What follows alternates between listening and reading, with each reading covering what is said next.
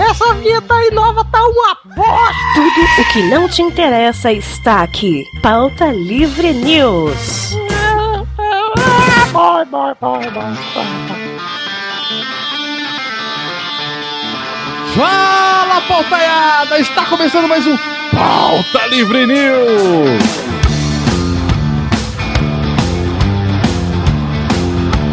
Eu sou o Dog Lira e no programa de hoje contamos com a presença dele, Carlos Vivaco. É uma honra estar aqui, eu, eu- eu adoro essas pessoas e o Ed Palhares. É, só uma pergunta, o Carlos sempre grava aqui com o pinto na boca? Eu gravo, eu gravo em todo lugar com pinto na boca, Ed. Também contamos aqui com a presença dele que já foi apresentado direto da Cidade Gamer, Ed Palhares. Ah, vá merda, Carlos. Também contamos com a presença dele, o homem da Necessaire, direto do EBDM e do Cidade Gamer também, de vez em quando. Fábio Catena! E aí, boa noite, senhoras e senhores, bom dia. É, eu não tenho tourinho, Um tema bom sem o Torinho.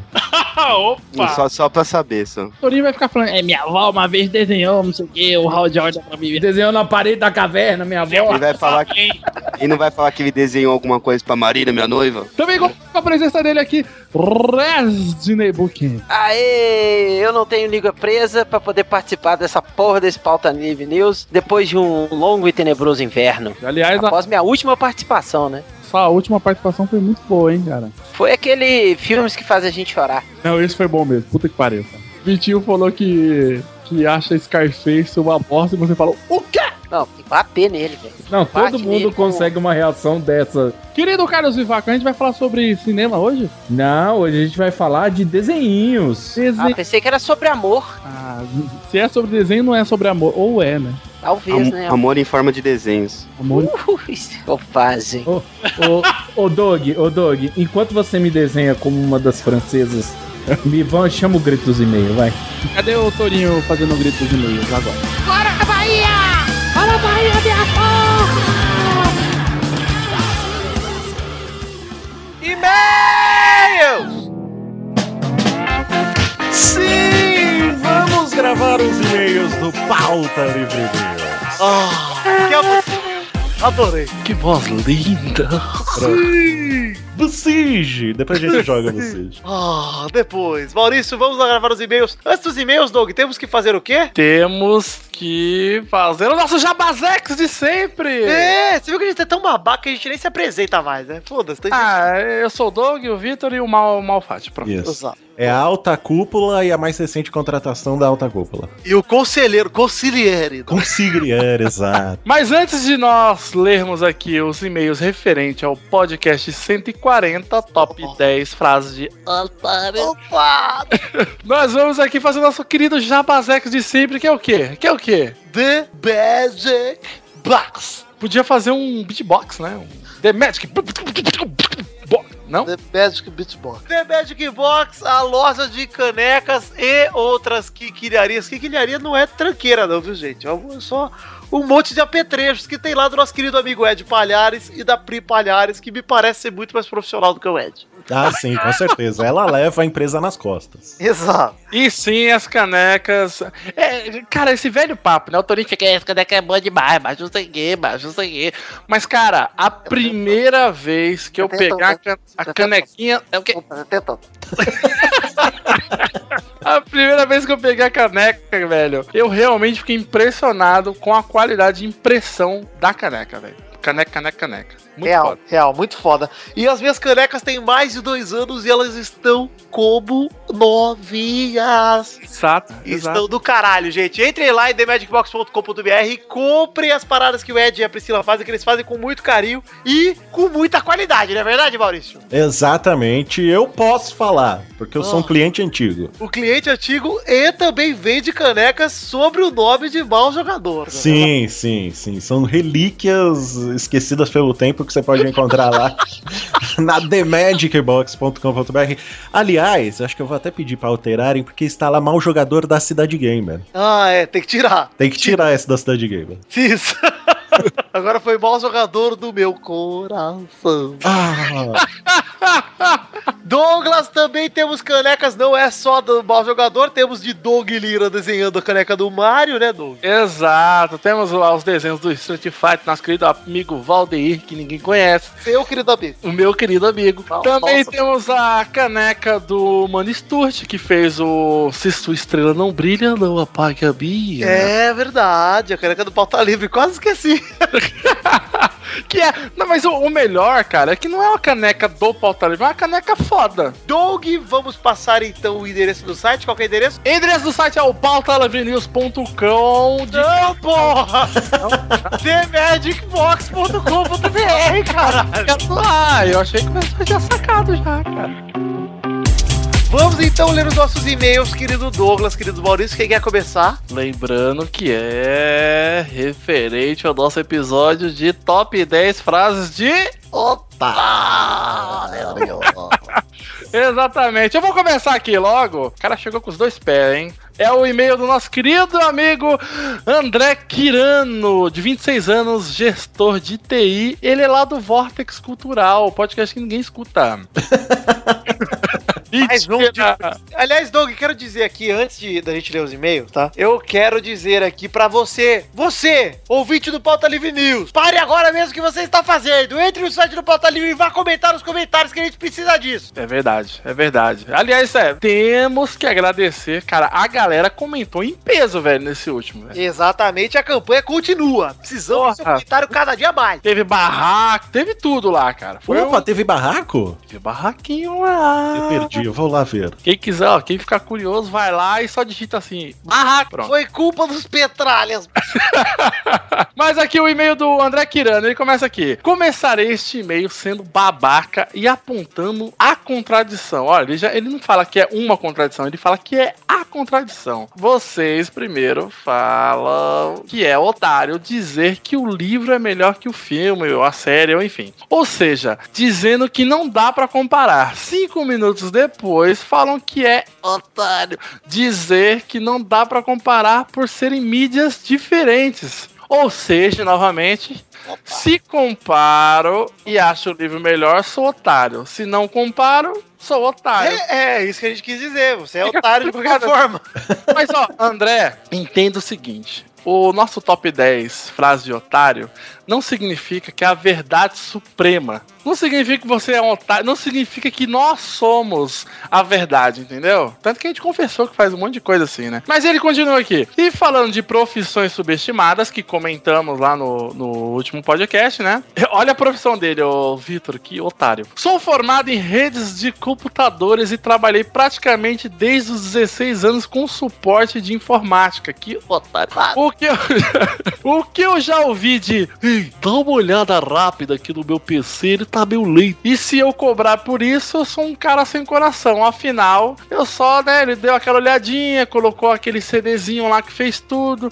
Mas, cara, eu- aí eu questiono: se o cara estudou toda essa porra, ele pode colocar o CDzinho lá que ele estudou que vai resolver o problema e pode cobrar, cara. Lógico que pode. É, Doug, vou, vou te dar um exemplo. Eu também sou um cara formado na área de computação. Você vai e acha um absurdo o cara cobrar pra ele formatar seu PC, por exemplo. Mas você não entra no mecânico com o seu carro e fala, dá uma trocadinha no pneu pra mim? Exatamente. Porra, tá É. certo aí. Qual que é o nome do cara? Gabriel? Não sei, vou chamar de Gabriel. Gabriel, tá certo, Gabriel. André, André. Tá certo, agora foi. Só pra fechar aqui o e-mail dele, ele fala aqui: e se você ia pro mercado de trabalho, piorava. Já começava na distribuição do currículo. Afinal, a maioria das vagas pedem que você saiba tudo. É verdade isso, Vitor? Ah, mais ou menos. Eles pedem bastante coisa mesmo. Ele até diz aqui, ó, entre aspas, ó, oferecemos vagas necessários conhecimento de Linux, suporte de Windows, rede, linguagens não sei o que, C++, Java, saiba lidar com o oráculo da puta que pariu e que tenha certificações Microsoft, Linux e Cisco. Puta que pariu, cara, pra Aí ganhar 1.500 reais. Aí você é contratado, chega lá no seu emprego, aí o seu trabalho é preencher o cadastro de mala direta. você não usa nada do que eles pediram. Ai, mas é isso. Ele mandou bom, tchau. André, muito obrigado pelo seu e-mail. E antes de passarmos para o nosso querido Mal, eu só queria ler um- uma sugestão, sugestões aqui, ó.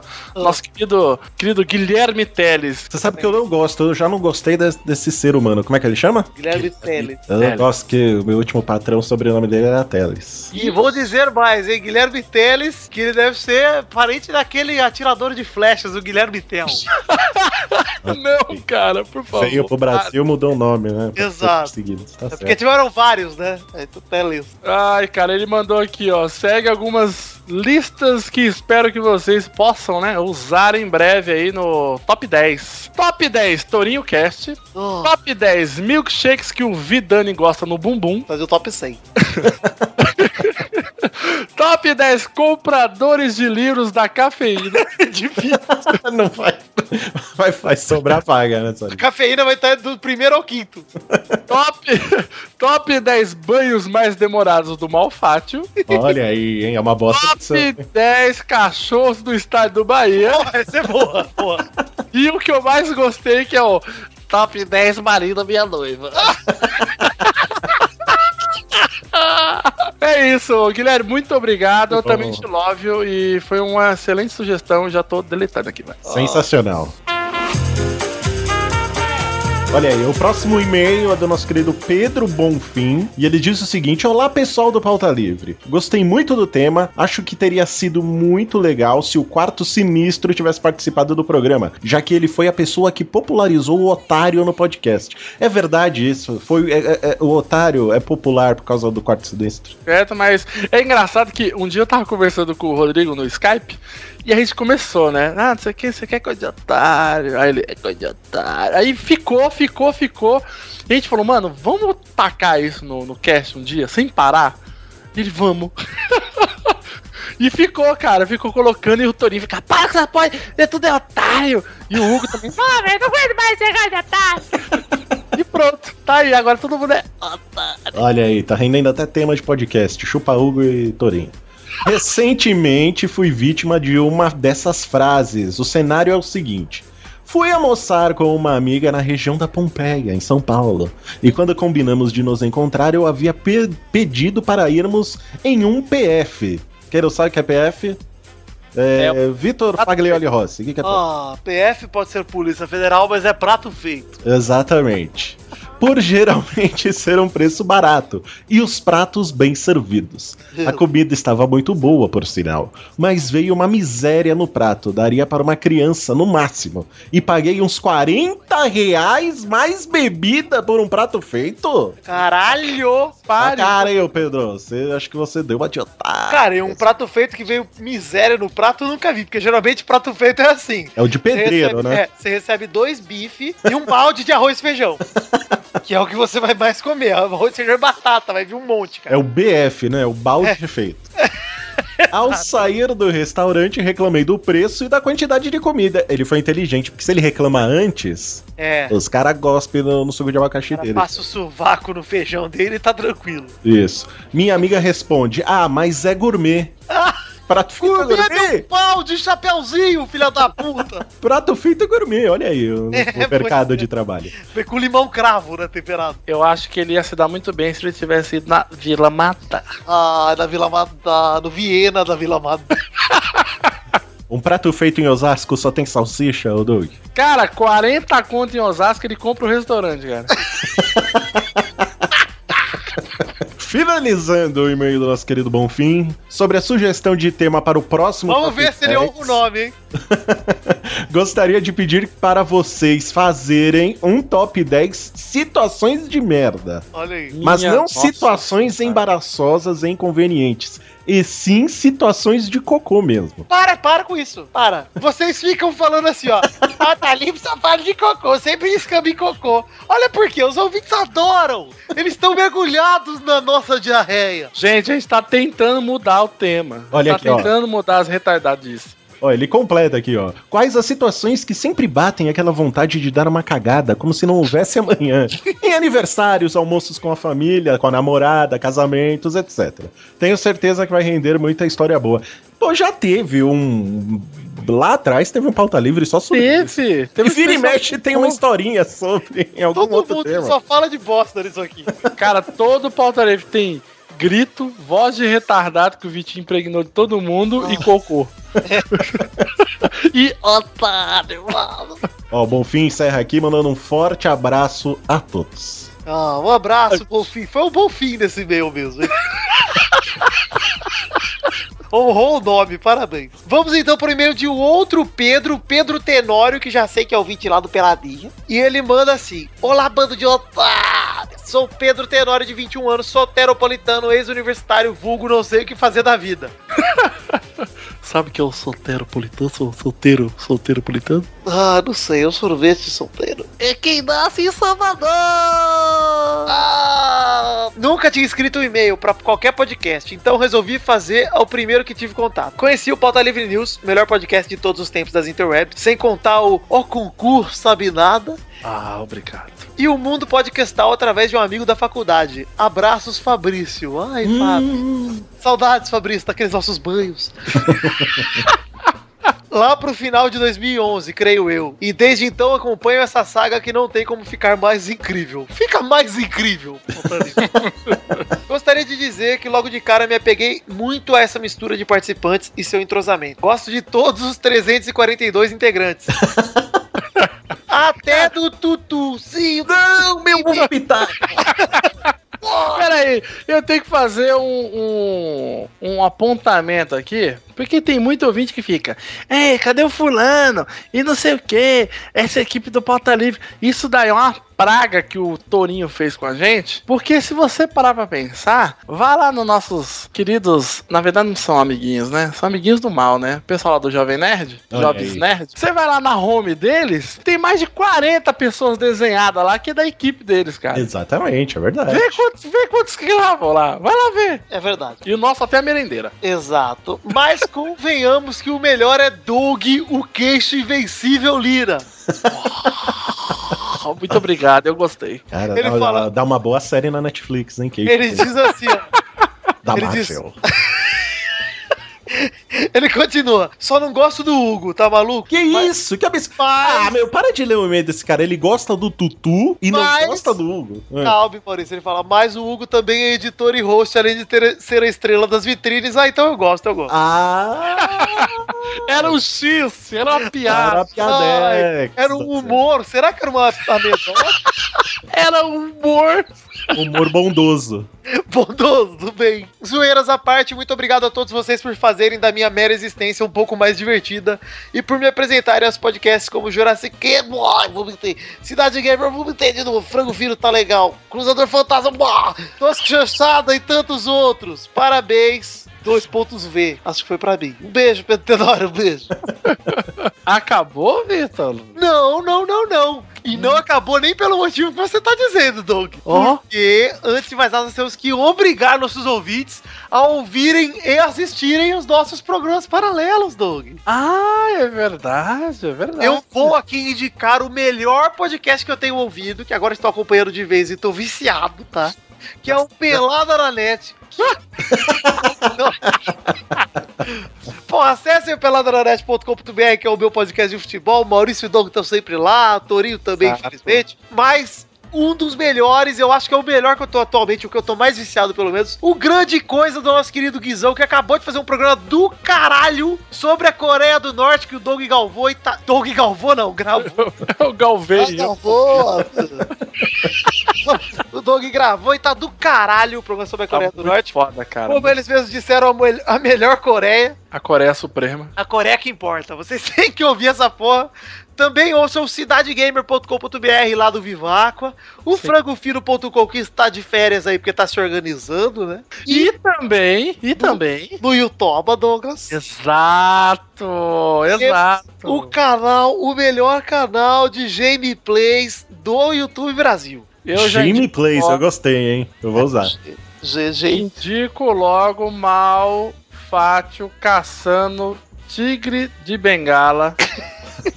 e a sua explicação do porquê se chama tigre de bengala. Excelente, procurem. Olha lá, é youtube.com barra mal jogador. É isso aí mesmo, Dom Palma? É isso mesmo. Visitem todo o universo cinemático do Pauta Livre News. Exato, multiverso. E agora acabou? Não, Ou nós acabou. temos aquele Drops que todo mundo gosta? Ah, macho, macho, macho, velho, macho, velho, macho, velho, velha morta, macho, velha morta, macho, velho, macho, velho. Cara, mais um episódio sensacional do Torinho Cast, cara. Que tal? Eu não faço mais, né? Isso que eu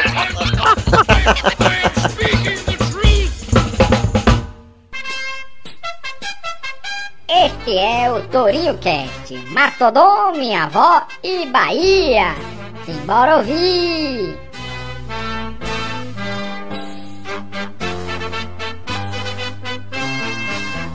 Eu não, eu, eu não sei vocês, mas a minha primeira punheta, velho, não foi com as mãos. Eu não, vou dar uma cagadinha, se der tempo, do bato uma punhetinha também e tal. Bater punheta e cagar não dá, né? Não, Para não, isso não. gente, ó. Sei lá, no meio do sonho você tá, sei lá, com a mina mó gostosa e tal, aí você acorda, o pau lá, tipo, blue balls, velho, e bate uma, velho. Eu do nada, velho, eu acordei com um pau lá gigante, velho, sai batendo no teto, eu só fiz esticar a mão, peguei o- o- uma caixinha de Kleenex que eu tenho aqui, velho.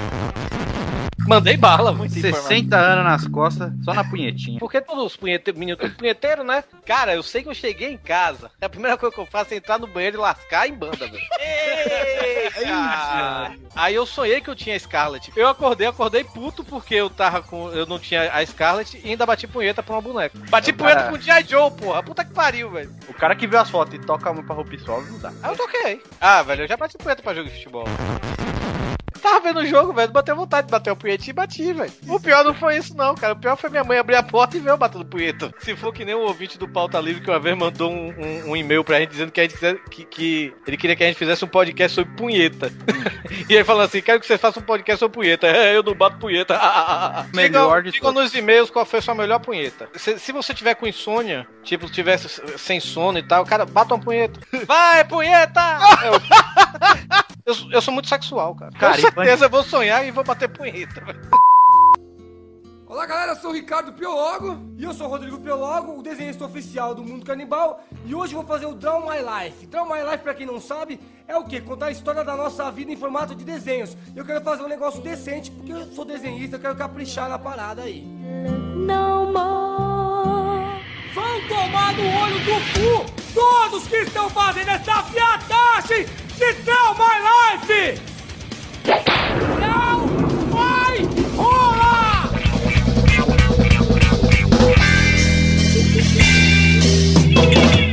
Eu acho que eu sou o único aqui que não tem nenhuma ferramenta profissional de desenho. Então eu vou perguntar: como é que vocês começaram nessa? É, eu acho que a gente, eu acho que seria legal a gente começar com quem tem mais história pra contar pela experiência, porque quando é convidado a gente fala da experiência, quando é autorinha a gente fala que ele é velho. Bukemi, como é que você começou nessa história de gostar de desenhar? Pior que eu não sei, cara. Eu tenho 40 anos de idade, eu não lembro mais, não. Acho que o Alzheimer já tá batendo o alemão aqui. O alemão já. tá falando um oi já aí, né? É, o alemão já tá oi. Tem essa história de que todo mundo fala de, ah, eu comecei a desenhar com 6 anos de idade. Puta que mentira do caralho. Toda criança desenha, porra. Não, toda criança desenha, mas eu acho que o meu interesse por desenho começou mais vendo minha mãe pintar, cara. Minha mãe, ela pintava. Ah, que legal. E aí depois que ela ficou grávida da minha irmã, ela parou de pintar, mas pintava quadros muito bem, cara, pintura a óleo e tal. E o meu avô, pai do meu pai, também tinha uma veia artística, cara. Ele, ele qualquer instrumento musical que você botasse na mão dele, cara, Tirava ele, uma arma, né? É.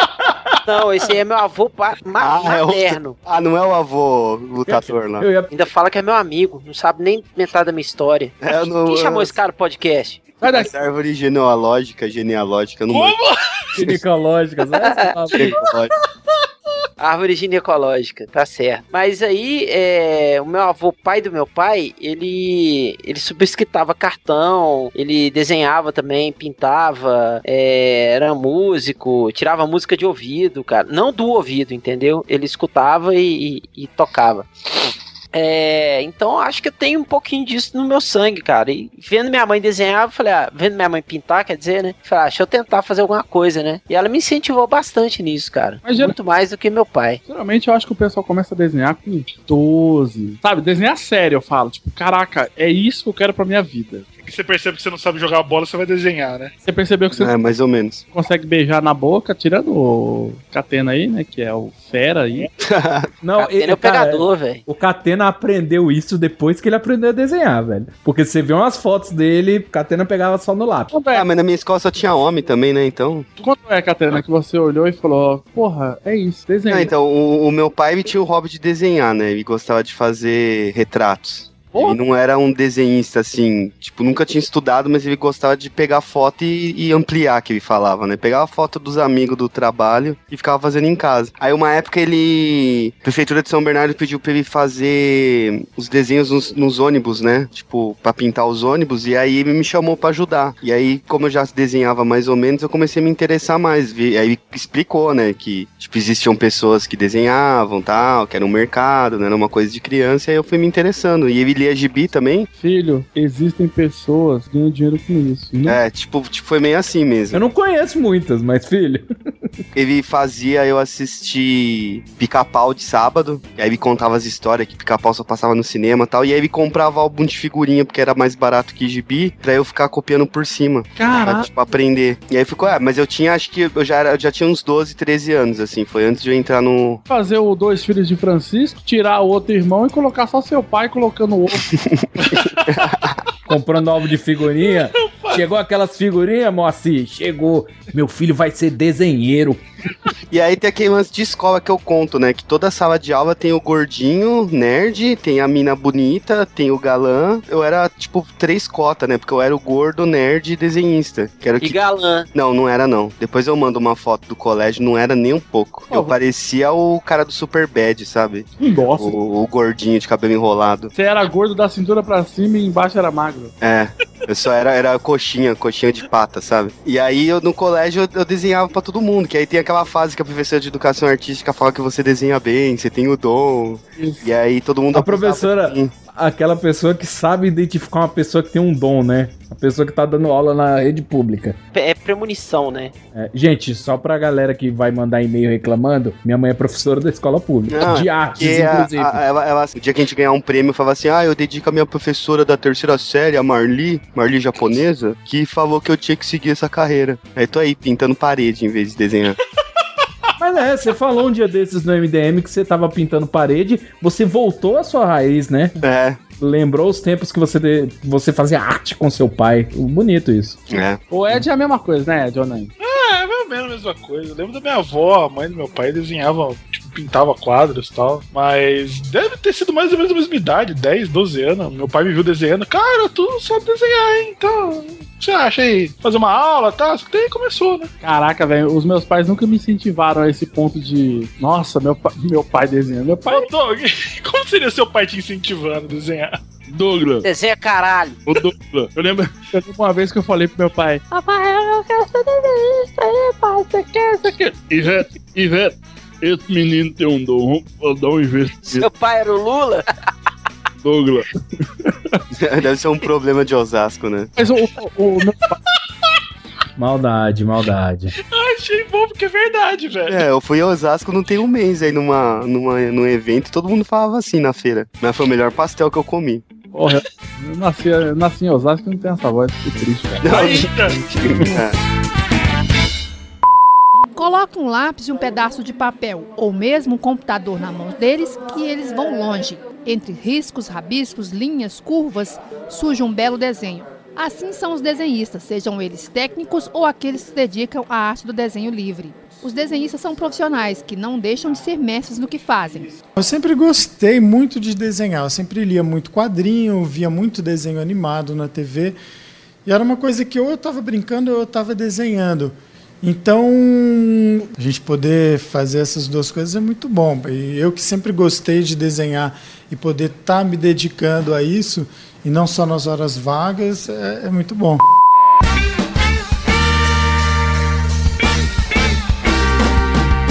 Eu, eu- vocês falaram de escola, um- uma coisa que eu me lembro que, cara, eu ficava. Era muito bizarro isso, né, cara? Mas existia uma época, não sei se aconteceu com vocês, que era orgulho você falar que você nunca tinha feito curso. Uhum. Vocês pegavam.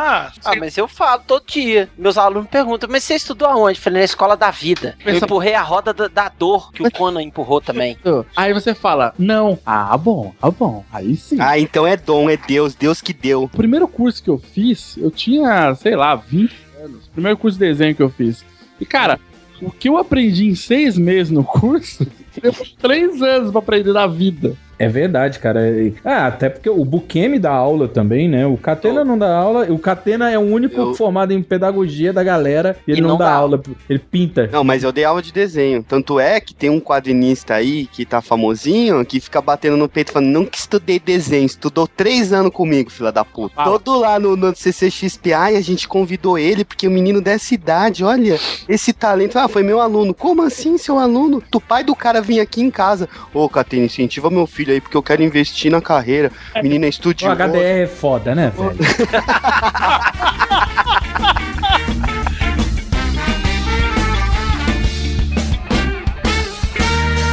Aí eu pergunto, aí eu pergunto, ele, ele soltou aí e falou que ia polemizar Rodney Bukemi. Qual que é a sua opinião sobre o dom de Deus divino que o anjo na cabeça? Olha aí, eu vou, eu vou começar a criar é, intriga. da- só por- Discord, joga Vou Ó, jogar Discord. podcast democrático, você pode falar o que você quiser. É, eu tenho uma opinião sobre dom que é o seguinte, cara. Eu acho dom uma palavra muito egoísta. Eu até já falei uma vez no, no, no ArgCast, do nosso amigo Daniel HDR, quando eu gravei com ele lá e o Afonso Solano do MRG. É, eu falei o seguinte, cara, dom, é, pra mim é uma palavra meio, soa meio egoísta que parece que você não fez esforço nenhum pra chegar onde você chegou. Pode. Entendeu? É uma desculpa divina, entre aspas, né? Pra, pra Justificar como- o que você, o esforço que você justificar teve. todo o esforço que você, você teve, cara.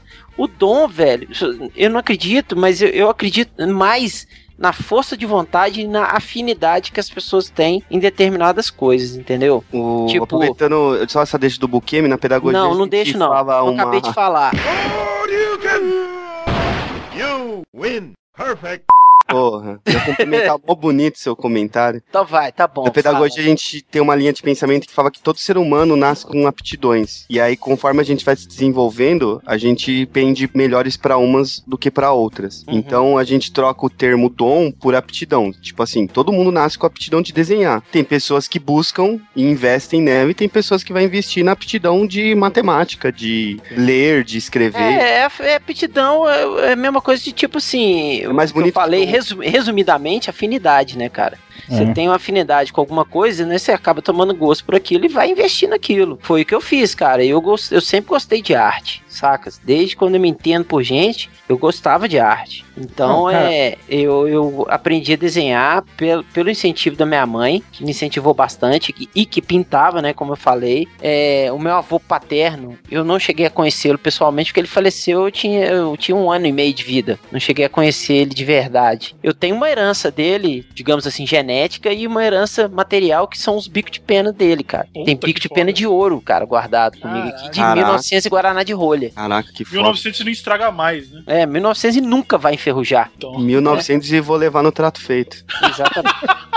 E, e que não vai pagar 1.900 por ela. Não vai. Mas, en- então, cara, às vezes quando eu falo isso pra, pra mãe de alunos e tal, elas olham assim, pô, mas você aprendeu como? Ah, eu aprendi na marra, porque na minha época não tinha internet, não tinha porra nenhuma desse- de- do que a gente tem hoje. Uhum. Né? Então eu aprendi tudo na marra. Um gnomo mágico apareceu embaixo da minha cama e me ensinou. É, um gremlin. É, caralho. Com base no que o Catena e o Bukemi falou, cara, vou dar um exemplo muito próximo a gente, Doug. O Panda, cara. O Panda, ele não sabia desenhar nada. Ele não parou de praticar. Segue, eu vou botar o link do Instagram do Panda aí pra você dar uma olhada. As ilustrações que ele faz hoje, você pegar a ilustração de um ano e meio atrás. Isso é prática. É, você- é treinar uma, uma aptidão, uma afinidade. Ele sempre gostou. O cara tem um podcast de quadrinhos. O cara sempre foi apaixonado e decidiu abraçar isso. Né? Porque eu não sei como vocês pensam em relação a isso. Eu vejo que a, o, o- a prática do desenho, pra você evoluir, ela é muito desgastante. Ela exige um, um como que se- uma dedicação grande. Sim, Eu, eu vejo assim. Eu- coisa. e, e eu acho que esse também é um dos fatores que acaba desmotivando muita gente. Exato. O hábito de desenhar é um músculo. Se você não treina, você fica aí, ó, igual. Eu segui um exemplo, eu... eu segui uma máxima, um, um ditado que eu tornei que eu tornei é, a máxima da minha vida, que é assim, empenhar-se ativamente para alcançar determinada meta dá à vida significado e substância. Foi um filósofo chinês que falou isso. Esse filósofo ele foi um grande artista marcial e faleceu em 1973. O nome dele era Bruce Lee. É, é, você, é como ele mesmo falava, você tem que se tornar água, né, cara? Se É, você acredita, eu tem que sabia ser um. que você ia falar isso. Ah, Eduardo, You sabia water, my po- você não sabia de porra nenhuma. E eu Sabe acho de nada, inocente. que é isso que separa o cara que desenha por aleatoriamente, assim, por. O cara tem o talento desenvolvido, mas só desenha a esmo, do cara que leva como profissão. É, ué. Que às E é vezes uma, e é importante é o cara o não É, é um lance que o cara pode desenvolver se ele quiser, né, cara? Isso que é foda. Vocês sofreram não incentivo? Não preconceito. Alguém que-. Não, é, não é represália a palavra, é o cara que vai lá e fala assim: olha, como, como você falou, isso aí que você vai fazer não dá dinheiro, tipo. Deixa eu te falar então, vou, vou te ajudar. O cara chega pra. Você tá numa roda de, de, de conhecidos, assim, né? No barzinho e tal. Ah, fulano, você trabalha com o quê? Ah, eu sou advogado, acabei de formar, tô trabalhando no escritório e tal, parará. Ah, eu sou dentista, já estou com o consultório montado. Nossa, que lindo. E você, Rod, você faz o quê? Ah, eu sou quadrinista, ilustrador. Aí silêncio. Mas você desenha, você faz história em quadrinhos? Eu falei, é. Ah, você desenha historinha? Eu falei, desenho. Mas você vive de quê? Aí vem aquela, aquela, aquele pensamento assim, eu voando na cara do, do sujeito com os dois pés. Sabe? É, a pergunta seria mais ou menos isso, né? Como que você li- lidar, né? Se dá com esse tipo de, de, comentário. Eu faço o seguinte, cara. Eu simplesmente falo pra pessoa assim, tá, eu. O cara chega pra mim e fala assim: você paga suas contas com isso? Eu falei, claro, perfeitamente, eu pago minhas contas com isso. Eu saio com a minha namorada, a gente vai ao cinema, a gente paga nossas contas e tal. Ah, mas cara, mas dá pra viver? Eu falei, se você dá pra viver, eu não sei, eu não dou. Mas. Eu tô quase. Se você gosta, o problema é seu. É. Né, o Catena eu acho que não gosta, eu acho que é necessidade. Não, vou dar necessidade mesmo. Eu já, eu já numa, numa roda de discussão assim, que a pessoa. a- ela acha que é a primeira vez que você ouviu, "Ah, mas isso dá dinheiro, né? Não, mas aí sabe o que, eu falo? Ô, cara, é, eu ganho em dólar, velho. Ai, ai Pode ai. parecer meio prepotente, mas a pessoa que vem com um comentário desse pra cima de você, ela tá querendo espizinhar, velho. Ah, eu já sofri muito com isso, cara. Mas tá é, querendo isso, é o, isso é o âmbito geral da arte, né? Eu falo isso porque eu passei dois pirril. Uma por causa de desenho, uma por causa de música, porque eu tocava também. Eu desisti Cara, de você tocar escolheu duas artes. É, não dava pra ser fudido em dois lugares, saca? Aí Pelo eu- menos você tinha alguém pra fazer a capa do seu CD, né? Aí quando. Pô, o pior é que eu fiz, eu gravei um CD ao vivo. Olha que legal, hein? Cara, é a trilha desse programa, inclusive, galera. Não, é música de igreja, é mó bosta. Não, é bosta não porque é de igreja, porque eu. Não, é isso, Caetano. Eu tô, eu tô espantado com, com mais esse capítulo da sua vida que a gente não conhecia, cara. Não, mas acho que eu já tinha comentado que eu tô. Do, do CD gospel, não. CD Ah, não, CD gospel não. Então, e aí, uma época, pouco antes do meu pai falecer, ele falou, cara, decide aí, porque tá difícil. Gente, é Brasil, a arte é, um, é desvalorizada pra caralho, você quer tocar e quer desenhar, não dá. Escolhe um dos dois pra você se fuder menos. Aí, desenhar saía mais barato na balança, porque música é caro, instrumento é caro, tipo, amplificador é caro, Ah, atenção tá. é Quanto você caro. acha que é uma copique, filho de uma égua? Não, mas na época não tinha Copic ainda, não era tão. na Quase época você 30 precisava de Copic. papel e lapiseira só. Quanto você acha que custa um papel canção sufi... um canção supremo, velho? Ah, o Manny, o Manny Clark me dava. Você adolescente. A Marvel lá. Desenha até no papel de caderno, né, cara? É, velho. Tudo certo. Eu acho que as quatro coisas que o desenhista mais escuta em vida é. Não, não, não exatamente nessa ordem, né? É. Top 4. Me desenha. É. Top 3. Legal. Você trabalha com o quê? Top 2. A segunda. Já pensou em trabalhar no Maria Souza? É, esse é um clássico. Top 1. E a última é. É. é Faz minha tatu? Não, é. É um dom de Deus. Isso é doido. Dádiva Tem, dos não, tem uma que é pior, cara. Tem uma que você tá no evento, cara. Eu tô desenhando aquele flip chart, né, e tal. Aí a pessoa para do seu lado, pergunta assim: Vem cá, você faz. Você é, faz essa mão livre? eu falo, cabeça? não, filho, eu faço acorrentado. tô amarrado na cadeira. Toda Eu vez que alguém com a- fala isso do faz a mão livre, eu lembro do livro do Will Eisner, que o, o pai dele era pintor de cama, né? Ele pegava cama de metal e fazia uma pintura pra parecer madeira. E aí, quando o Eisner, criança, começou a querer desenhar, ele viu no jornal que tinha um curso, era revolucionário, que o desenhista, lá, o professor, tinha um, um cabo na mão que ligava numa rodana e ligava na mão do aluno. E aí, tudo que o cara desenhava, o aluno desenhava também, porque a rodana ficava Caralho, puxando o é seu braço. E, tipo, ele não tá desenhando a mão livre, né? Agora tem, ó, tem um sentimento que eu, eu acho que isso aí todo mundo já deve ter passado, que é o seguinte: vou dar um exemplo aqui da minha querida tia. Eu tive, um, eu tive não, tenho uma tia, né, que quando eu era adolescente ficava desenhando lá, ela ficava. Oi, Jete, esse menino aí não tem que ficar desenhando, não. Ó, meus filhos aí, tudo fazendo faculdade, não sei o quê. Isso daí não dá dinheiro. Não dá dinheiro. Aí agora, o que aconteceu? Tá todo mundo lá desempregado porque não conseguiu emprego lá da faculdade. E aí eu tô aqui de boa. Aí Gravando do seu Macintosh comprado com dinheiro do desenho. chupa a sociedade. Aí fica lá. Tá bem, né? Conseguiu, né? Que é engraçado também de faculdade que quando eu- no colégio o pessoal falava, ah, você desenha bem, vai fazer publicidade, vai fazer Ah, eu caí nessa, arquitetura, Catena. vai fazer arquitetura. Eu caí na publicidade, olha que bosta. Aí, ó. Não, Não, o nego fazer... chegava pra mim, cara, falava assim: pô, você desenha bem, cara. Você não pensou em fazer é, publicidade pra desenhar outdoor, não? Porque eu desenhar outdoor, cara. É, Ah, cara, é incrível, porque assim, é, eu, não, eu não culpo meu pai em nada disso, mas foi o pensamento que ele tinha na época, cara, que ele virou pra mim assim. Ah, então, ele me levou pra conhecer o pessoal da Devir, tipo, quando eu era, tinha acho que uns 15 anos. O cara viu meus desenhos, e tal, não, bacana tal, mas ó, faz uma faculdade aí e tal, pra aprimorar e não sei o que tem. Beleza. E aí eu falei, "Vá, vou prestar artes plásticas, né? Pra aprimorar meu desenho. Meu pai, olha, isso não dá dinheiro, você precisava fazer uma coisa que dá dinheiro também. Pô, presta alguma coisa aí e tal. Isso aqui é lógico. Escutei meu pai e foi fazer publicidade. É, porque esse lance Brasil, né, velho? Tipo, tem um ou outro desenhista aí que a família bancou tudo, né? Tipo, a gente tem que se virar, né? Puta que. Catena que. Olha que ódio no coração, Catena. Ai, Calma. tá merda. Nada, nem, ou, nem, nem, nem vou ficar sabendo. Assim, mesmo que nem eu, eu comecei a trampar profissionalmente com desenho em 2000 lá na CIA, com, com o Alex Rodrigues, lá, que é o que é do Petisco e tal, a gente se conheceu lá. Mas mesmo assim eu trampava lá e trampava numa padoca à noite, porque a grana não dava. E aí querendo fazer facu também pensando nisso, tipo, meu, vai que não dá certo Tem que viver de desenho. Você tem que ter, meu, meu pai não, não tinha, essa. minha família não tinha como Brasil, Você tem bancar. que ter uma carta na manga, velho. É, você tem que ter, às vezes tem que depender de carteira assinada só pra ter um convênio, sei lá, enfim, vários fatores, assim. Segunda a quinta a gente trampava, aí na sexta o dono ia lá na, no Braz levar os desenhos em CD ou zip drive, e aí a gente ficava jogando Counter-Strike. Esse é um nome bastante conhecido entre os fãs de histórias em quadrinhos. E ele mora aqui em João Pessoa, na Paraíba, nesta casa. Na sala, os desenhos de Mike estão em todas as paredes, fazem parte da decoração e marcam as diversas fases da carreira do desenhista.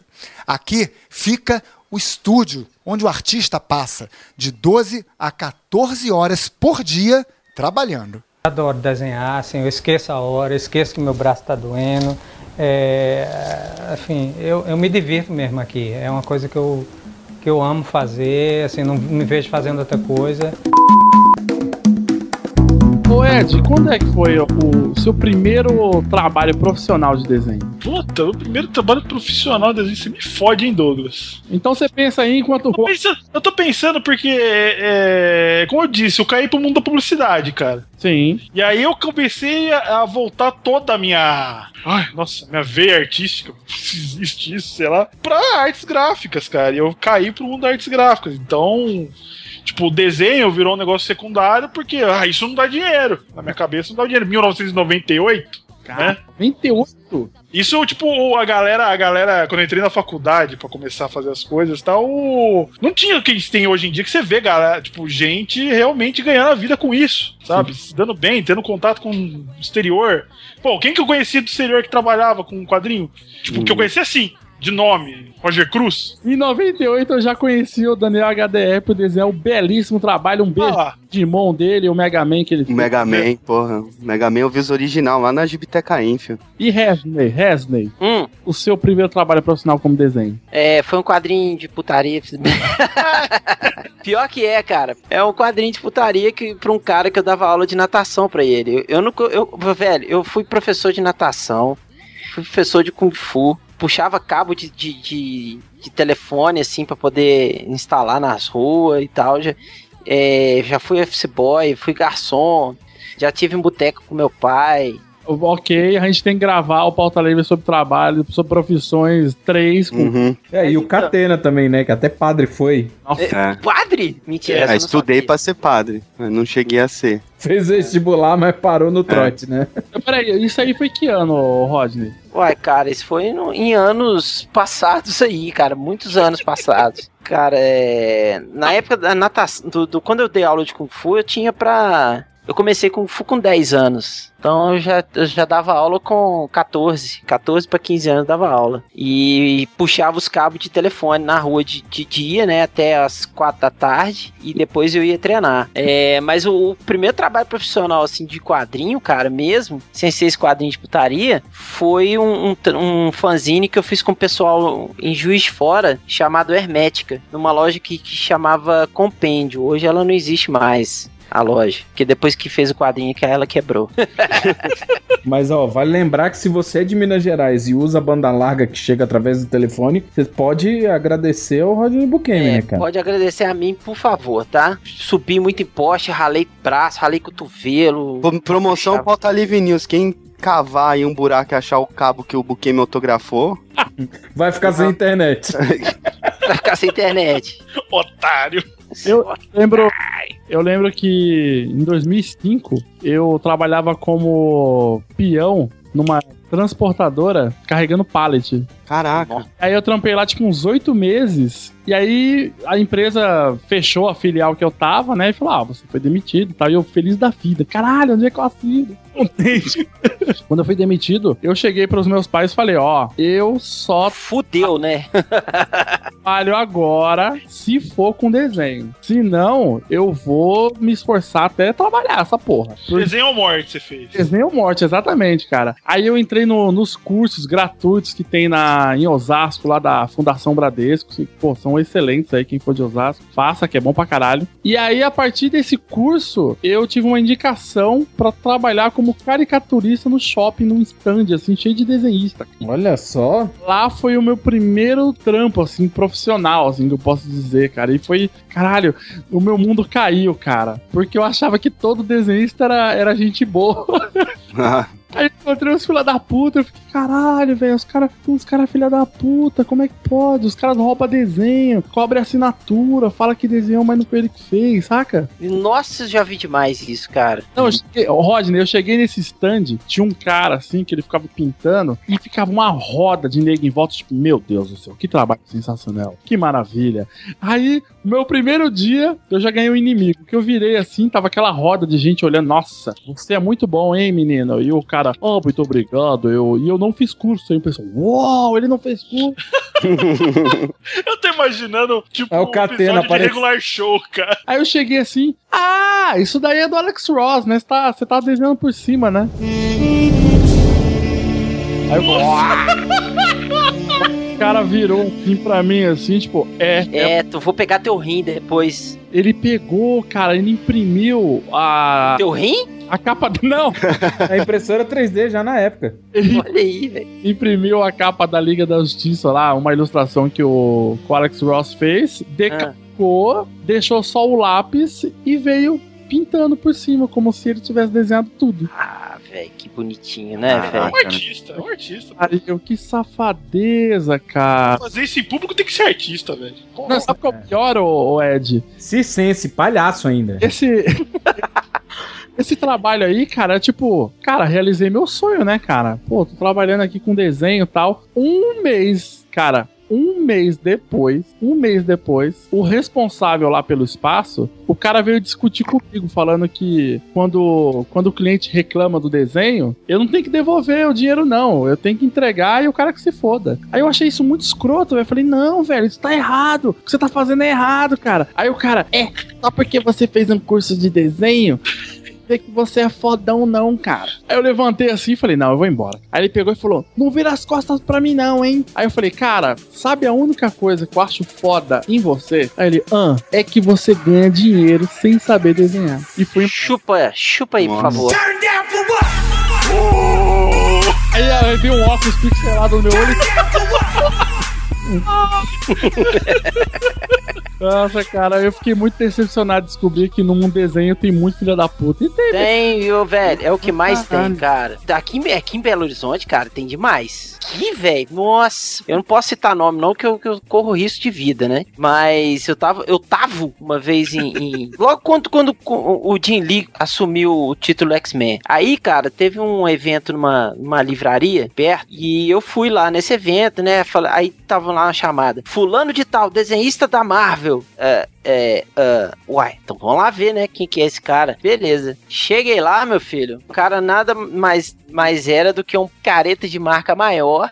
Tava com a revista do Jim Lee aberta, copiando do lado, sacou? Aí fazia um lápis, um Ah. esboço rapidão lá, sacou? E parece que tinha memória fotográfica ou coisa parecida. A pessoa que tinha talento e desperdiçou, né? Na verdade, ele copiou Exato. tanto que ele, é, o músculo gravou o que ele tinha que fazer.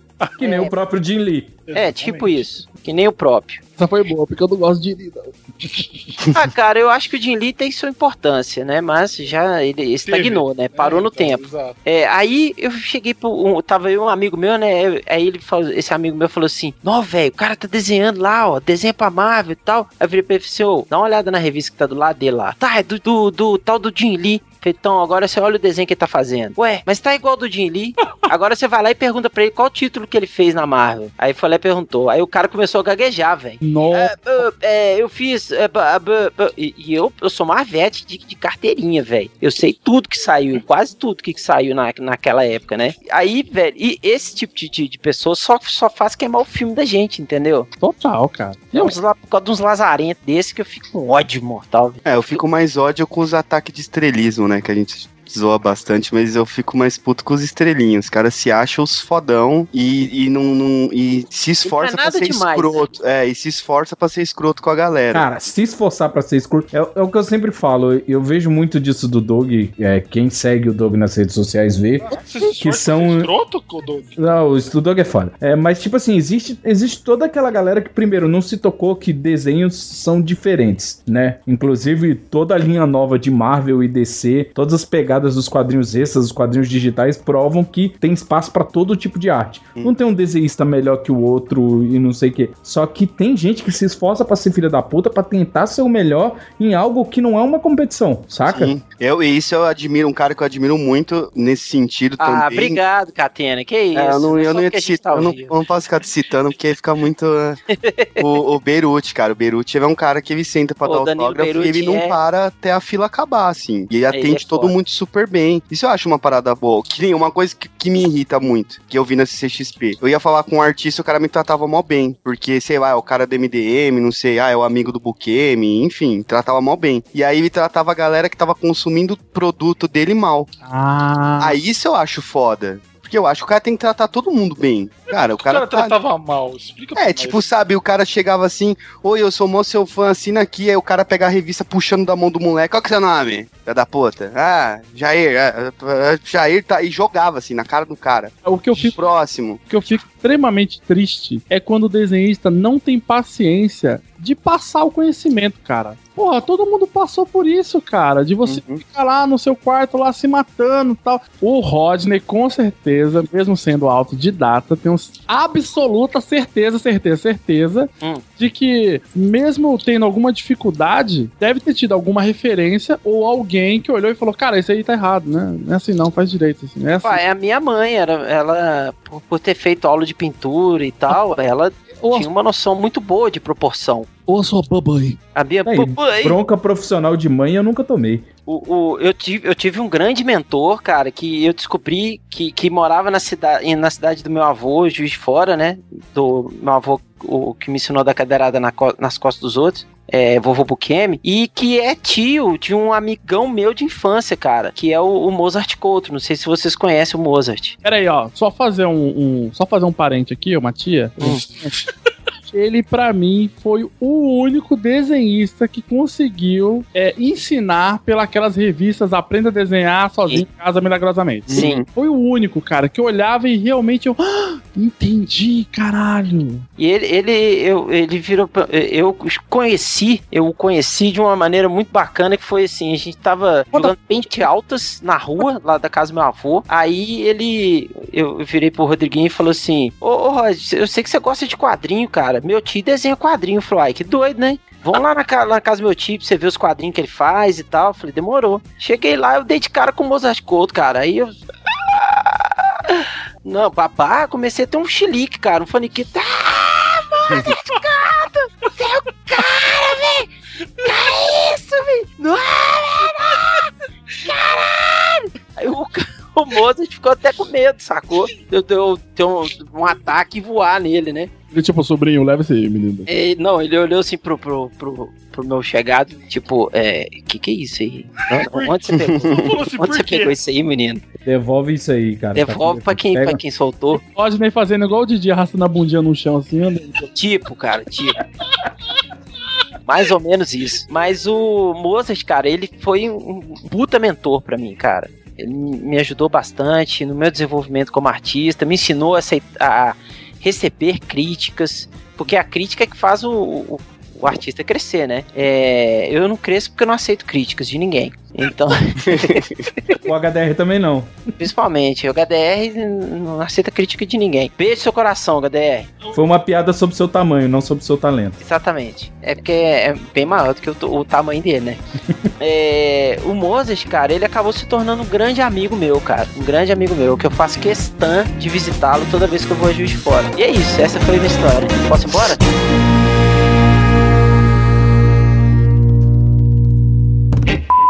É, não é à toa que as publicações de Maurício de Souza já ultrapassaram 30 países com mais de 50 idiomas traduzidos. Isso desde 1970. E para dar o primeiro passo é muito simples. Como material, você deve começar com apenas um bloquinho, um lápis e uma borracha. Somados, é claro, a muita paciência e dedicação. E quando você achar que o seu trabalho está realmente bom, é ter humildade de aprender, de ouvir conselho, de ver- ir buscar profissionais bons para conversarem com você, para te orientarem. Se você tiver, for permeável a isso, você vai, com 20, 22 anos, você pode se transformar já num profissional ganhando com isso, e daí o céu é o limite.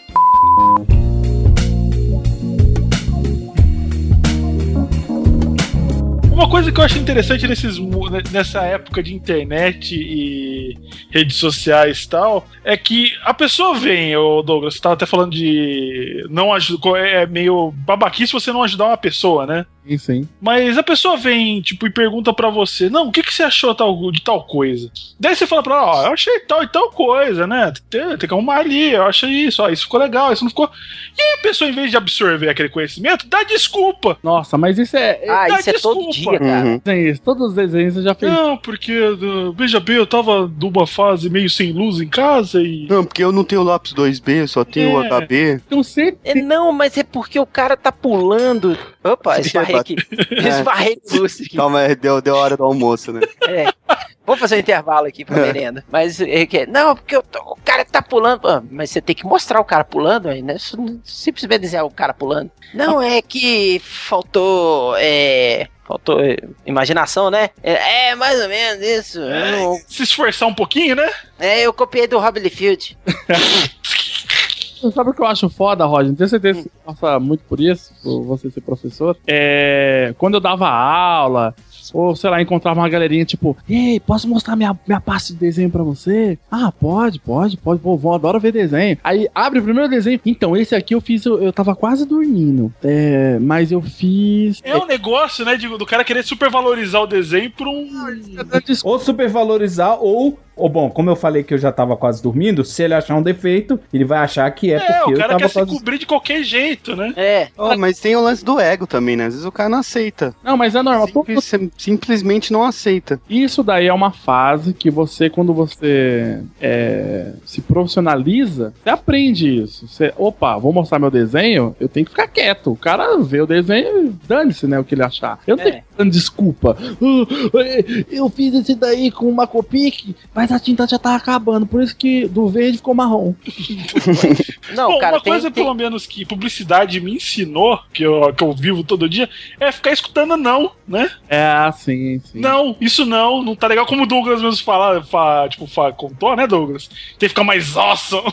Tem que ficar mais incrível. Ah, isso não tá incrível. É, eu, eu passei pela publicidade também, e, e a publicidade, vou te falar que me ensinou bastante a lidar com crítica, né, cara? Porque o artista em si, ele, ele tende a amar a obra, né, velho? Entendeu? Então, é, é, eu, eu acho interessante e acho bem válido todo iniciante começar a trabalhar com publicidade, cara, para aprender a ouvir uma crítica de um outro profissional que, por exemplo, um cliente dele falou assim: não, cara, isso aqui não tá legal, vamos mudar essa perna do personagem aqui que tá parecendo que ele tá cambota.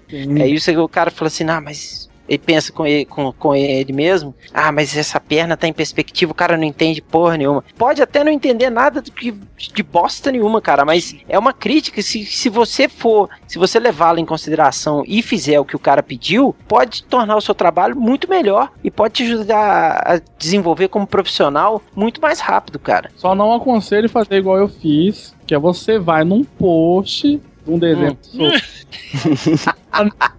Que pergunta o que vocês acharam. Ela não. É, ela perguntou o que, que vocês acharam. Não, ela só mandou assim, fazendo um whip, né? Que agora é whip. Work progress. Eu tô fazendo um trabalho aqui, gente. Fazendo um VIP. Aí eu peguei e mandei assim, ó, eu acho que você podia melhorar essa cor de pele aí. Ah, não, mas é porque eu faço assim. Não, mas mesmo assim eu acho que tá meio estranho, hein? Não, não, é meu estilo. Aí eu perdi a paciência e falei, ó, essa porra tá com vitiligo, arruma essa merda aí.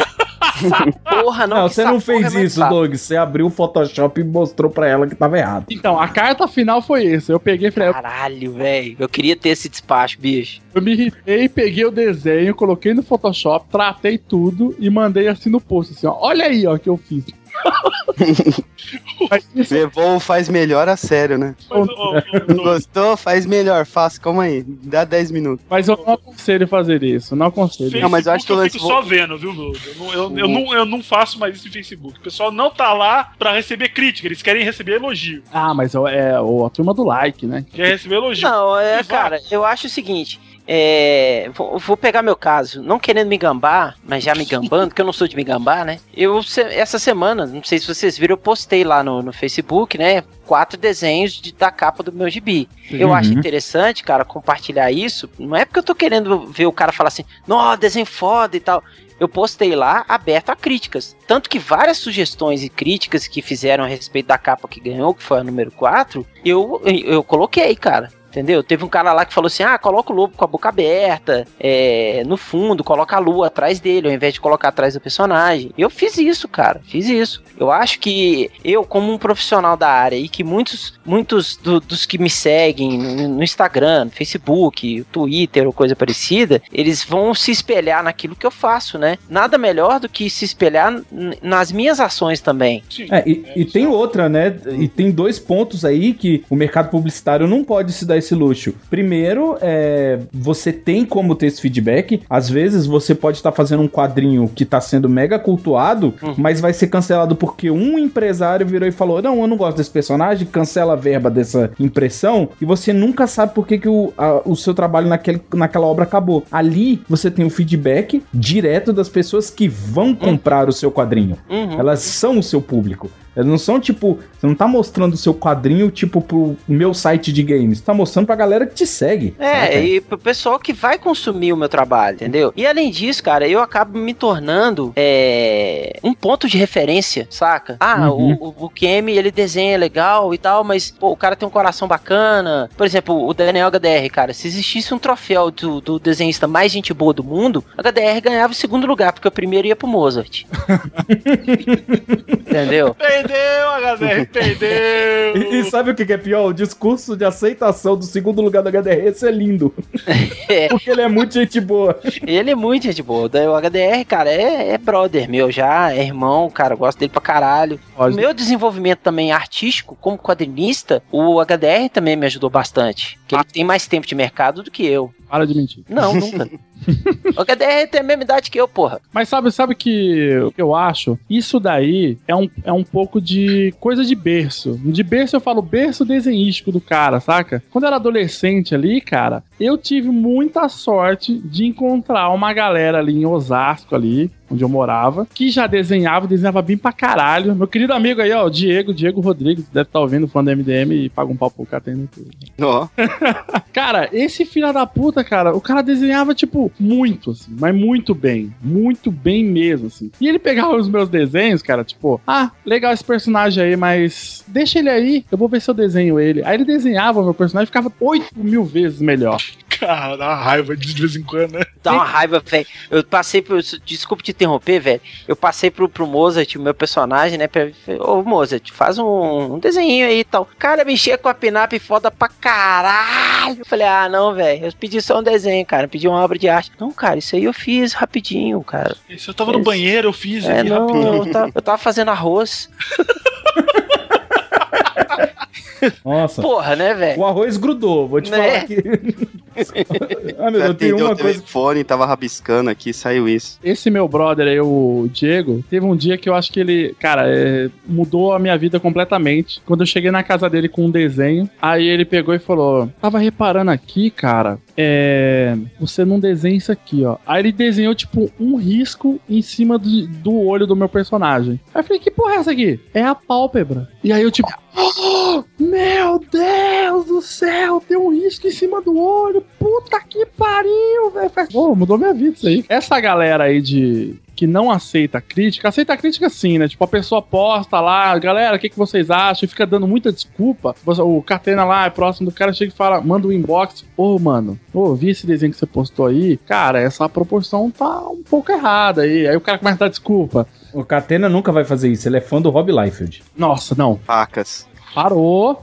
De proporção, o Catena não vai falar. Já velho. posso, posso ir embora, Capitão né? América. Não, pera. Vocês não entendem que aquilo lá é totalmente proposital. Não, não. Eu entendo, ninguém faz aquilo. Catena, dá pra ele então, velho.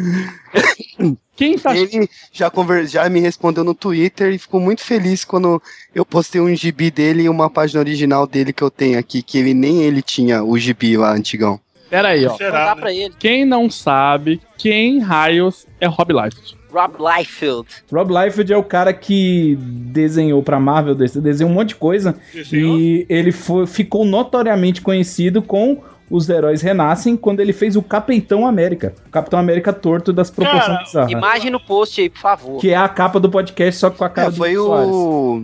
Acho que o Rodney talvez me ajude a lembrar mais, assim. Mas Não, acho que foi com os. dele. Não, mas acho que foi com os heróis renascem que, que a Wizard começou a malhar ele. Aí a Wizard brasileira, que era paga pau da Wizard gringa, desculpa Maurício Muniz, começou também a malhar ele. Porque eu lembro que antes, de, antes da Wizard falar do, no Brasil do Live, porque eu lia o Wizard gringa, Lives já falavam muito dele do Heróis Renasce. Mas quando é, saiu no Brasil, a Wizard Nacional malhou. Malhou muito. Tanto é que abriu, cancelou até os gibi do Young Blood por causa disso. Caralho, olha aí, velho. Mas é engraçado, o, o por que o Rob Liefeld ele ficou conhecido, né, cara? Por conta dele ser um cara muito novo, né? Quando E ele, muito massa velho também, né? quando ele entrou ele- no mercado, ele era muito novo. Só que ele ficou lá. Começou com 16 anos, né? Acho que depois dele o cara mais novo, eu acho. Foi o Madureira com 17. O Joey Madureira. Hoje, 15 de abril, é o Dia Mundial do Desenhista, um profissional que cria arte com lápis e papel. A nossa equipe conversou com alguns desses artistas e traz curiosidades e os desafios dessa profissão. Dentro da profissão do desenhista são inúmeros os estilos, cada um tem o seu. Durante a construção da nossa matéria de repórter, virei modelo e fui parar no papel, desenhada por Neto Silva. Eu trabalho mais no estilo de caricaturas. Me adaptei muito a esse traço. E gostei de fazer. É um traço livre, não é um traço arquitetônico, né? Que a gente usa traços arquitetônicos, linhas, essas coisas, não precisa. Eu gostei do, do- do- da caricatura. É mais, é mais fácil para mim.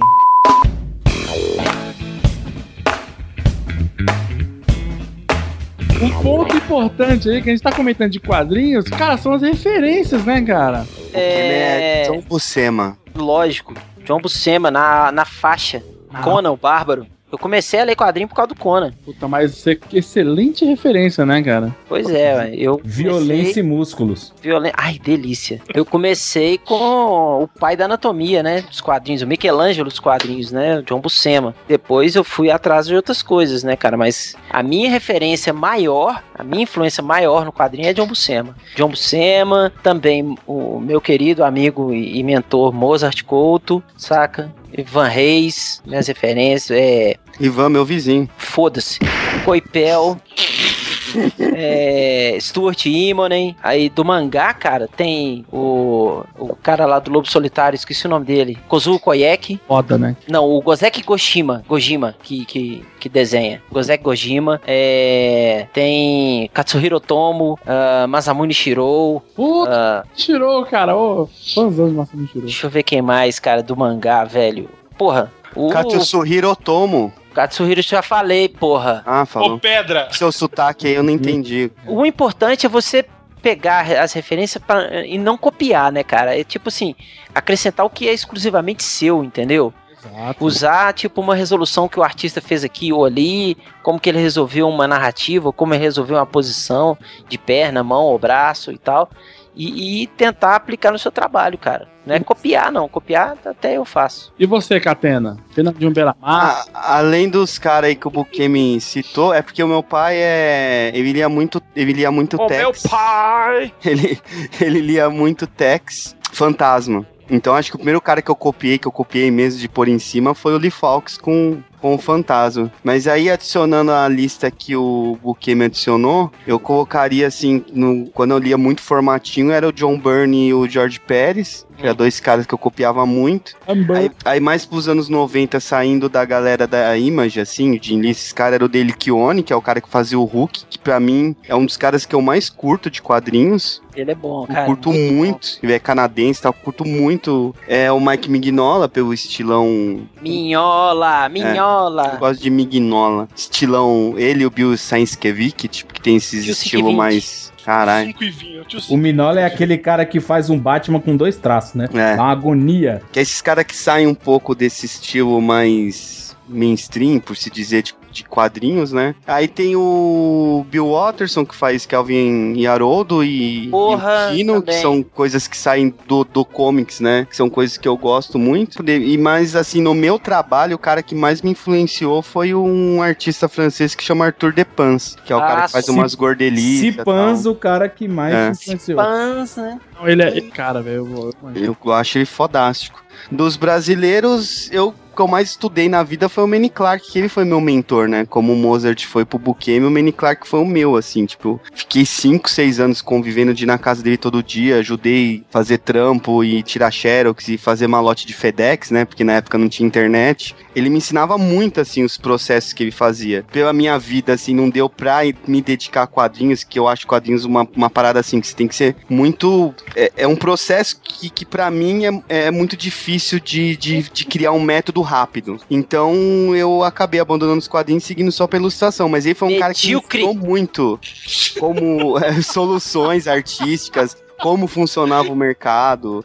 Por causa dele. Eu, eu, Joga eu essa lapiseira no chão. Como... Joga essa. eu é nem uso mais lapiseira. Cala a boca, cala a boca. Você é moleque. Joga essa caneta A minha digital no chão. No chão. Joga essa Cintiq no chão. O que foi legal do Manny é que ele foi o cara que me ensinou como que, que fazia um gibi. Eu não sabia como que era que, que um gibi chegava na banca, como que era o vinho o roteiro, como que o cara. Eu nem sabia que, que desenhava em A3 um, um gibi.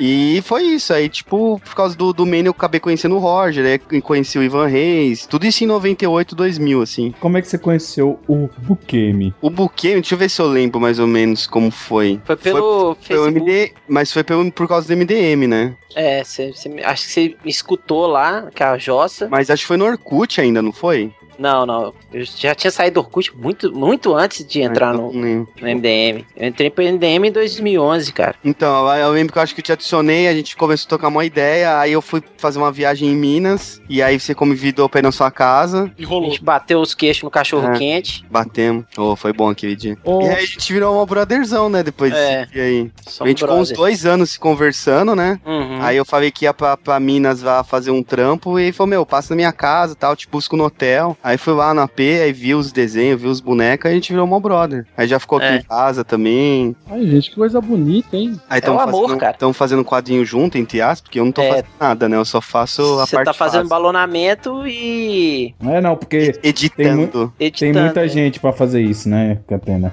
Você faz- É, mó você fala, legal. toda vez que alguém faz um trabalho que é essencial, a pessoa sempre fala, eu não tô fazendo nada. Fala, ah, então tá beleza, eu não precisa fazer mais nada, não. Não, ele vai. Eu tô aqui. eu- enquanto eu tô gravando o podcast, vocês, eu tô aqui fazendo a logo pro título, cara. Que vai entrar na, na, na capa e vai entrar na, na- Uma que vai entrar na página 2 e uma que vai entrar na capa. E vou mandar pro Catena vetorizar, porque eu não tenho paciência para computador. Se tem alguém que faz, essa pessoa não pode. Tá aí outra coisa, né? Eu vou falar isso do Doug. O Doug, se vocês não sabem, ele trabalha. O cara é um dos ilustradores que eu mais gosto. O Doug. O Douglas Lira, que tá aqui nessa Dá chamada. pra ele então, pronto. É uma das Dá pessoas que eu mais então, gosto. porra. Ele trabalha fazendo muitas vezes storyboard, onde o desenho dele não é mostrado muito, assim, tipo, você não vê o traço, o detalhe, o nível de linhas que ele bota numa mão fechada, não. Às vezes ele tem que fazer o negócio de uma campanha inteira e ele faz. Tipo, 30 segundos de vídeo, ele faz em desenho rápido, mas que todo mundo tem que entender, saca? Eu- Então eu vou lançar um desafio agora pro Doug. Doug, eu quero um Conan desenhado por você pra eu colocar na minha coleção de Conans desenhados pelo Chegas. Tá faltando do Catena que até hoje ele não fez.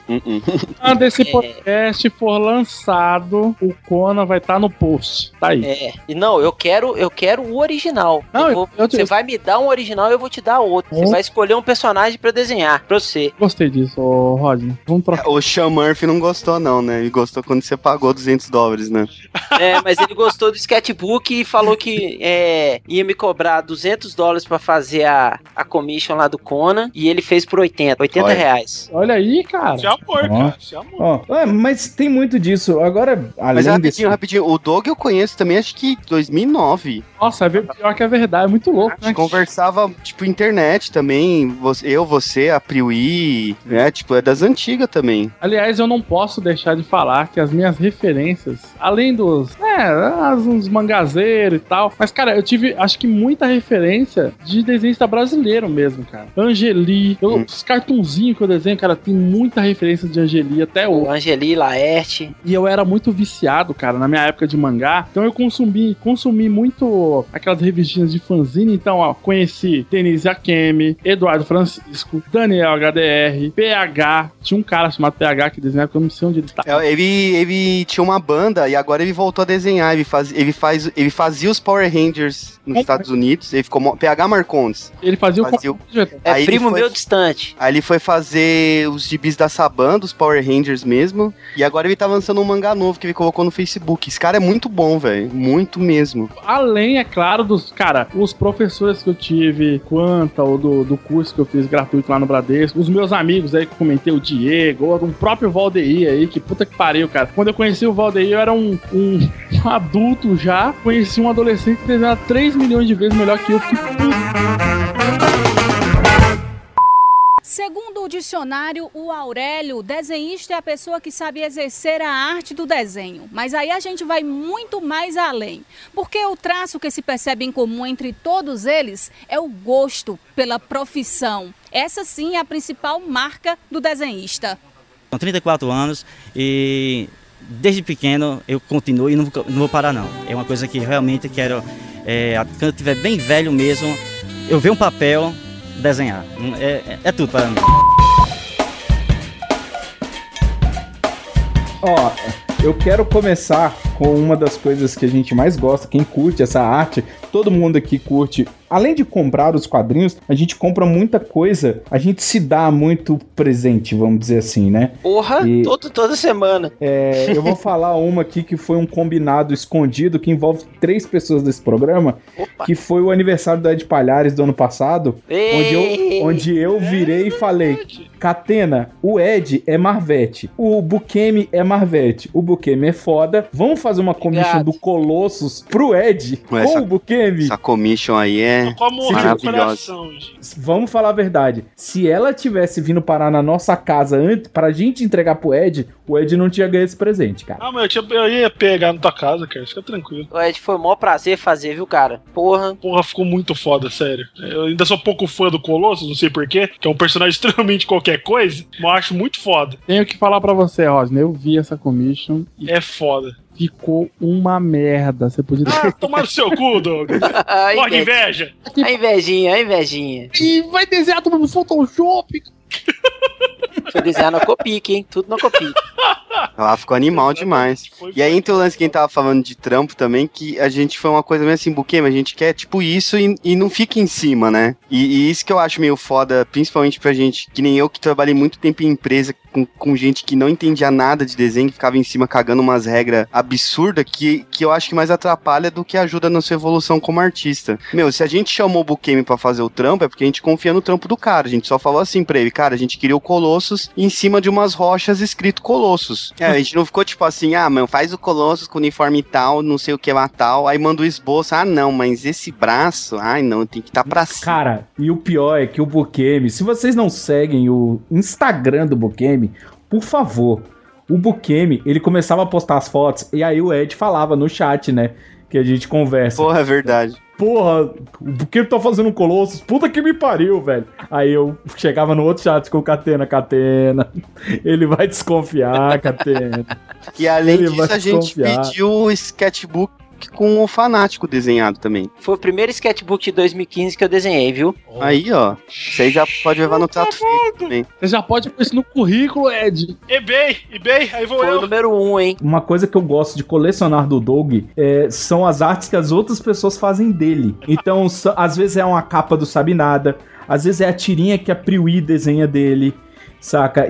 O Doug é, é porque o Doug é uma pessoa tão única. Eu vou confessar uma coisa aqui, galera. É, eu, uma satisfação que eu tenho de- por, por participar do, do MDM é que, tipo assim, é, a galera vai e desenha os personagens, né? Tipo, cada vez que vão desenhar o meu personagem, o Resident Bukemi, né? O Cimério Nórdico de Minas Gerais. é, desenham de uma forma diferente, cara.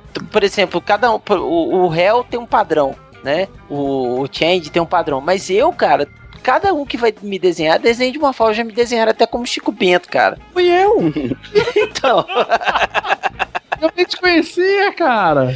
E Isso é massa nos eventos a galera levando os desenhos pra dar pra gente. né? Cara, isso pra mim é, é tipo assim, eu zerar a vida. A galera chegar com desenho, pô, velho, eu escuto podcast, desenhei você aqui e tal. Cara, quer me, quer me fazer feliz? Pode levar um desenho meu. Lá na CCXP, um- o Igor, Igor Jardim, ele levou É. todos os MDM desenhado. e Me desenhou como Conan, cara. Foi muito foda.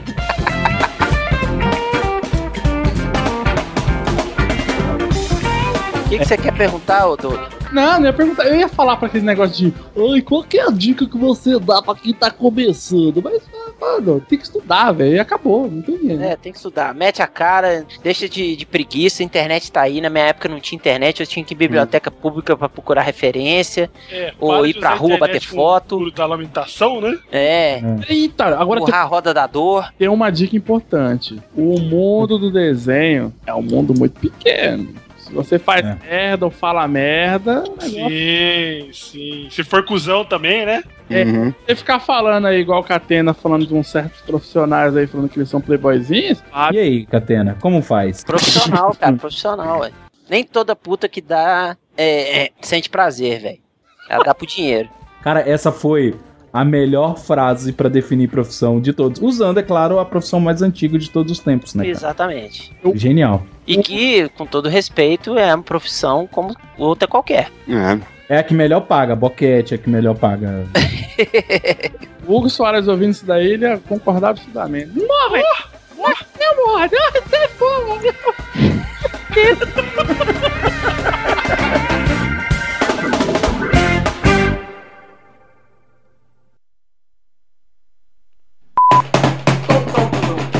Este podcast foi editado por Doug Lira, podcast e sal... Brincadeira, gente. Foi só uma brincadeirinha com o nosso querido amigo do Radiofobia. Não conhece ele? Não tem problema. Não importa. E agora é aquele nosso momento. que demais foi esse programa. É o momento do extra. vem comigo, vem. Roger, você vai me aceitar? Eu sou o maior do seu trabalho. Não, Não. vai. Ah, eu acho tudo duro esses desenhos seus de merda, seus fofinhos do cara. Você quer, você quer uma frase de consolo, Douglas? Quer ou não quer? Vai, mano. Foda-se. A, ó, a moda agora é, vou dar a dica pra vocês, hein? É falar pro Torinho que ele fica copiando o post do Facebook pra fazer piada. Ei, Torinho, isso é do Facebook. Ele fica puto. E fica puto quando a galera cobra que ele copiou, né? Cara, eu tomei muito. E vou te falar que me ajudou direto. bastante, viu, cara? Ah, isso. Vou, vou negar, não. Quem é que tá Agora, fazendo barulho aí, gente? É o Catena, tenho certeza. Não, não pode ser tô o não. Catena. Não, pior que não. Era eu, tio, desculpa. Tudo é o Tu tá, tu- eu conheço esse barulho, tu tá montando e desmontando Transformers, né? Pera aí, deixa, eu- deixa eu só levantar uma bola aqui. Pera aí que eu vou cortar. Foi pra fora. Mas é, você era mais novo, Douglas. Você tinha a voz do Flapjack ainda, né? É o Odeio a minha avó. Odeio a minha avó. Como é que é a risada do Flapjack? Ai, cara. É quase do, nosso querido Panda, que parece um Fusquinha pegando no, no tranco, como diz o Ah, alemão. o cara lá do, do, do Tosco Sanchada fala, né? O alemão. O alemão, ele sempre fala.